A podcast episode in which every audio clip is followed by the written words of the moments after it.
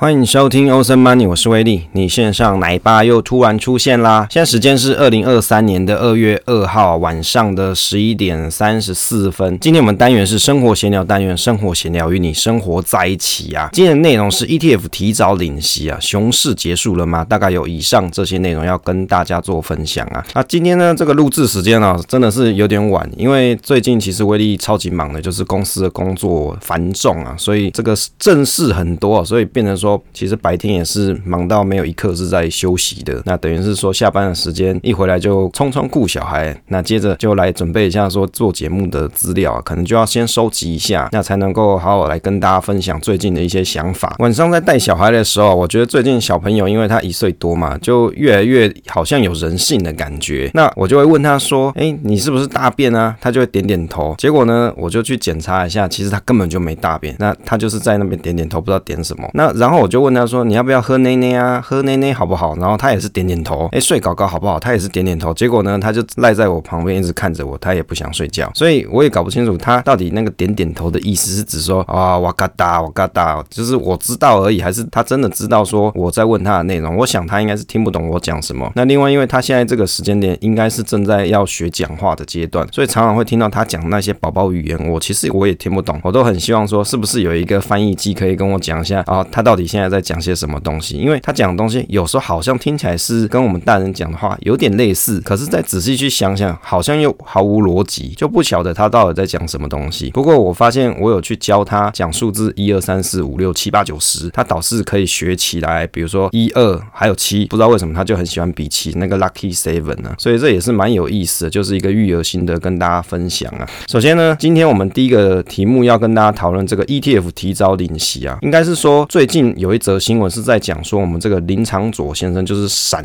灵乐队的主唱哦，林长佐先生，因为他现在是这个委员嘛，那他等于是说有帮这些民意来争取一些意见，跟政府做反应啊。这里面有提到一个东西，就是说过去的 ETF 除息之后，通常要超过一个月股息才会入账。那而且在这个公告股息当中，并没有去揭露说股利所得跟资本利得所得的占比，会影响到投资人是是否要去参与这个 ETF 除息这件事情那林长佐立委他就表示说，他已经收到金管会的确认，未来 ETF 收益配息的时间啊，最慢应该要在除息的基准日后的十五天，与现行相比，可以加快约一周领到股息。像这一个，我觉得他帮大家争取的这件事情其实还不错啦。其实不只是 ETF 除息啊，大家如果你有买个股的，个股除息之后，到你真正拿到那个现金到手上，是不是也要将近一个月的时间啊？比如说很大家很喜欢买那个金融股嘛，比如说买国泰金啊、富邦金啊这些。你领这个股息，应该也不是除息之后马上就领到吧？应该不是，应该也是隔了一个月之后你才可以领到。所以你看啊，往往我们差不多，也许八九月哦，你领到股息，或是有的是七月嘛，你领到股息的时候，差不多都要隔一个月之后，你这个股息入账，你才可以开始买。你就会发现说，通常好像是 Q 三开始哦，慢慢就会有一些就是再投入的投资人开始把钱再拿去买股票，所以好像又会有带动一波，比如说填息潮这样子，就是它会有一个落后的时间。点，那我觉得他提的这个东西其实有两个重点。第一个就是，哎，我这个领息啊，到底可不可以加宽？因为 ETF 既然有基金管理人他在做管理，那这些收益是不是早就已经他已经整理完毕，可以发放给大家了？那既然如此，那何需要再等一个月呢？第二个就是，像这个配息里面，它其实是有好几个成分存在的。例如说，它有股利所得、资本利得所得，还有一个像现在比较红的就是收益平准金这些占比。那这些占比就会影响到说，投资人他到底想不想参与？除权息，例如说有些他的所得集聚比较高的人啊，比如说所得高收入的这些人，他可能就很在意说股利所得的占比多不多，他反而比较偏向会希望说资本利得所得高一点，或者是收益平准金高一点，那这样他有机会不会去顶到他的集聚上限，那这样子就可以达到一个节税的效果。那对于一些收入比较没那么高的朋友来说，他反而是希望有股利所得啊，例如说他的所得集聚是五 percent 以内的朋友，有那他就很希望说，哎，我股利可能。可以多领一点，也许我用股利扣抵税额对我的税务上计算是比较有利的，那他就有可能会想要去参与除权息嘛。所以我觉得这个林长佐委员啊，我有看过他演唱会了，他唱的是蛮好，就那个黑死腔实在是蛮有爆发力的，我也蛮喜欢。因为我去看过大港乐队，就我跟我老婆其实是蛮喜欢看一些乐团的啊，是像日本啊或是台湾的都会去看啊。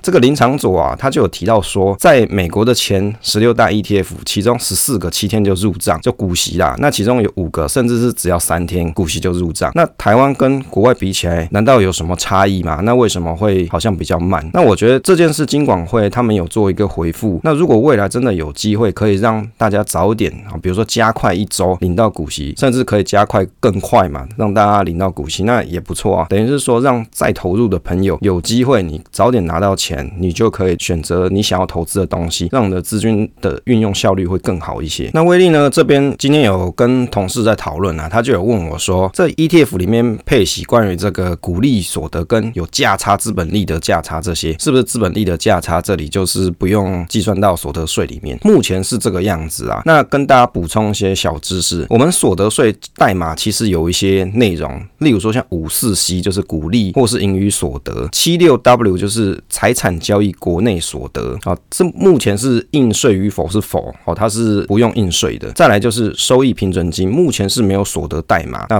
应税与否它是否非属所得。那另外还有一个五 A 境内金融业利息所得，那这个就要应税。七一呢是大陆地区盈利所得或是海外盈利所得，那大陆地区盈利所得这个也是要应税。那海外盈利所得是你要合计达一百万元者最低税负制，等于说其实我们在所得税里面啊，就大家你都有交所得税嘛，那你去可以去看一下你的税单里面，其实它有这些明细。那其实大部分的投资人你会遇到的东西，多半都像是五四息也就是说股利或是盈余所得这件事情。那大部分的，比如说台湾投资人，如果你是在投资台股的，那你有比如说投资台股的 ETF，那其中里面就会有五四 C。那这些成分股的 ETF 最大宗的配息来源就是来自于这些个股嘛，因为你买的 ETF 原则上就是一包个股啦，就是一大堆嘛。比如说你可能有十档啊、三十档，通常是比如说有三十档啦，那或是五十档这样子。那通常像是这个样子，那你就会在你的股利所得里面看到这个名目，就叫做五四 C。那你如果是五四 C 的这个栏目，那它会需要什么事情呢？就是它必须要计算到你的所得税当中，那其中就会有要考虑到说，哎，你是不是有股利扣抵税额？那你需不需要缴二代健保？所以你看哦，这个股利这个东西啊，对一些收入的人来说，它可能是好事，它有扣抵税额；对有些所得级距以上的人，他可能就觉得他不想要这个东西。但是你看近期 ETF 它开发的方式啊，都尽量会变成像是计配息的方法，等于是它避开了二代健保嘛，因为二代健保的计费方式，它是依据单笔的股利收入来去计算。那你如果你切割成四季来看的话，那你二代健保的部分，也许你就不用缴这么多税，或是甚至根本就不用缴。那里面呢，最近又开发了像收益平准金这样子一个机制。那如果你有收益平准金这个机制存在的时候，你一样是领你的配息，可是里面有比较大的占比是收益平准金。那这个部分目前也是不用应税的哦，在甚至在所得代码里面，它还是一个无呢，就是你是还没有所得代码的一个栏目内容，这样子就达到了一些避税的效果。所以你看，其实你还是每年领六趴，比如说我我买个零点八七趴，我也是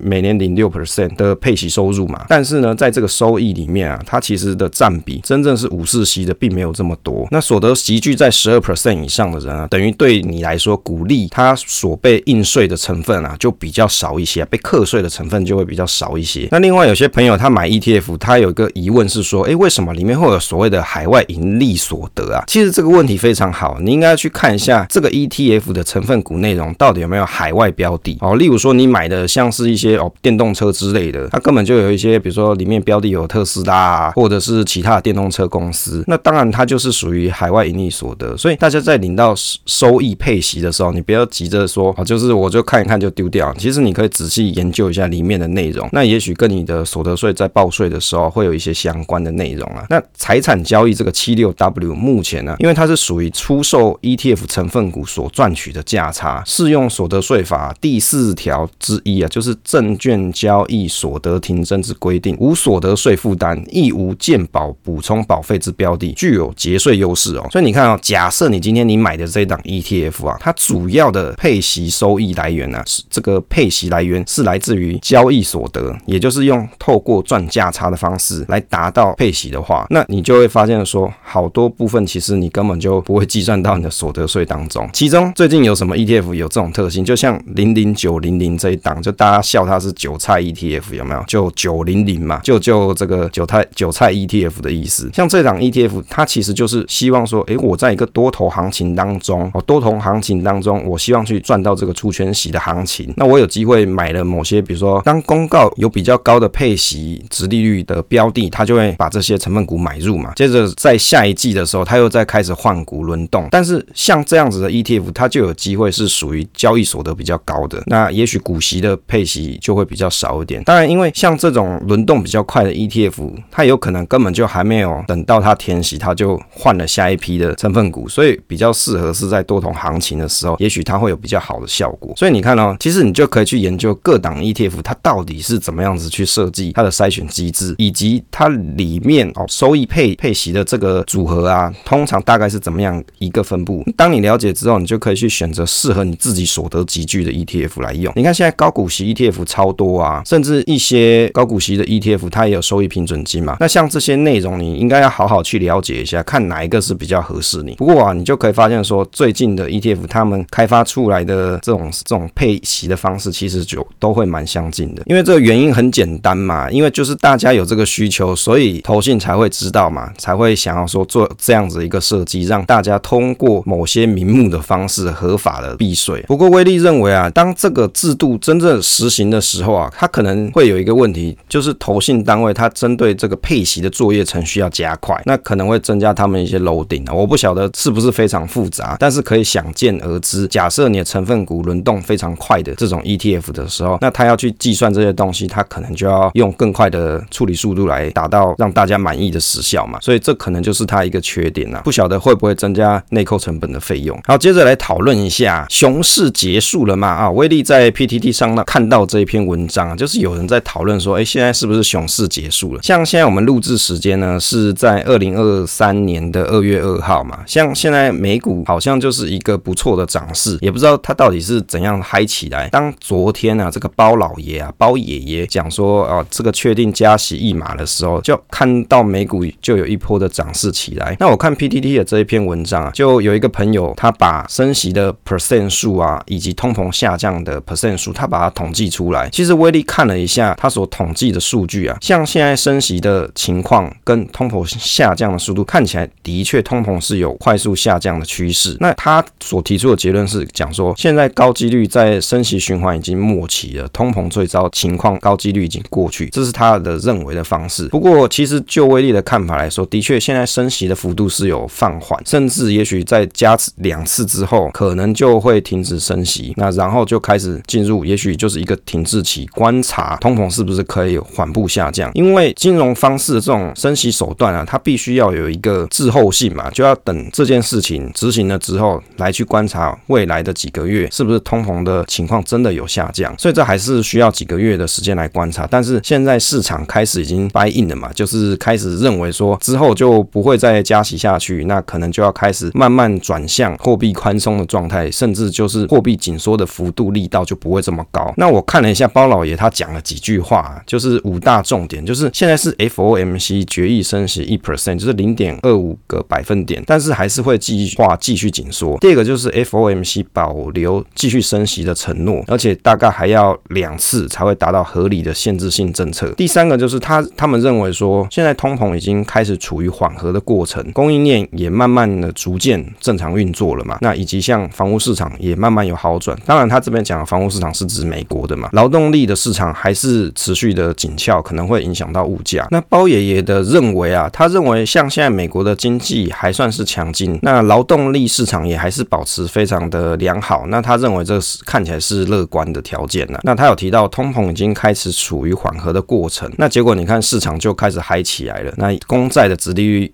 就跌到哦，十年期公债殖利率就跌到三点三八 percent。威利看了一下一些网络的研究啦，像市场先生他就有提到关于像熊市的四个阶段定义，进入熊市啊，通常是指说股价跌到二十 percent 以下就开始要进入熊市的阶段，或者是指说，比如说大盘指数的价格位于均线季线六十 MA 以下，这时候市场比较悲观，就可能称为熊市。那威利看了一下市场先生他在部落格上有提到关于熊市的四个阶段呢、啊，那威利简单整理，第一阶段就很像是市场走到一个比较高的点位，那之后呢就开始陆续就会有人获利了结离开了市场，他可能知道了些什么。第二阶段你就开始看到股价大幅的下跌，甚至已经跌了跟过去平均的均价来看啊，已经是跌幅相对是大的许多。第三阶段你就会看到说很多投资人也许他开始要抄底了，那交易量慢慢的变高。第四个就是股价下跌的速度已经慢慢的变缓，甚至会有一些消息面影响投资人，进而让整个成交量慢慢的起来。这是威力看了他的文章所理解的内容。那从这里面，威力看了一下啊，其实如果你要去看像 TradingView，你可以把比如说标普五百指数，你可以把它抓出来看，像。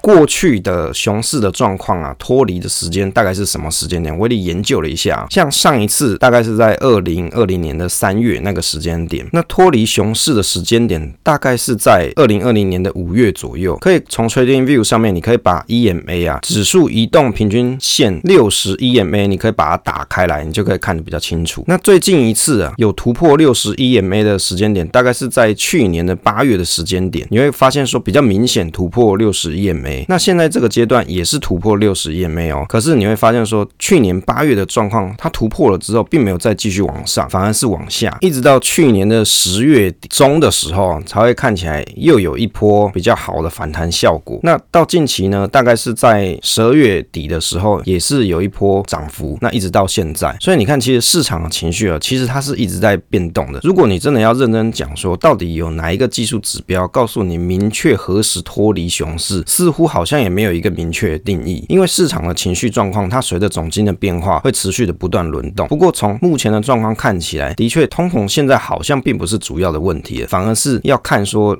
未来在美国的经济状况是不是真的可以软着陆，那衰退的情况是不是有如大家的预期这么严重，还是 soft landing 嘛，就是一个软着陆的状况。那我觉得在现在这个阶段，你在投资的时候，当然还是不建议大家你看了一个消息之后，你就认为说现在要一窝蜂的进去买股票。你可能你想要在这个时间点逐步的建仓，它还是可以的，只是不适宜一下就买太多下去啊。因为有朋友在想说啊，我是不是一次买很多？那我会觉得还是这样子是稍微风险稍微大一些。那我如果我们回过头来看一下市场先生讲这个四个阶段啊，威力反而倒是觉得现在是比较接近像三到四阶段之间，也就是说投机者在此时开始入市，交易量渐渐提高。另外呢，股价下跌的速度开始缓停嘛，甚至随着熊市的反弹的消息。吸引一般投资人进而带到交易量，的确比较像是熊市的末段的结束啊，是有这样子一个迹象存在当然，总经的观察难免会有一些误差，就仅供各位参考，也就是威力自己看盘的一些心得了。好，今天跟大家分享就到这边啊，分享总是单纯的快乐啊，期待下一次再见。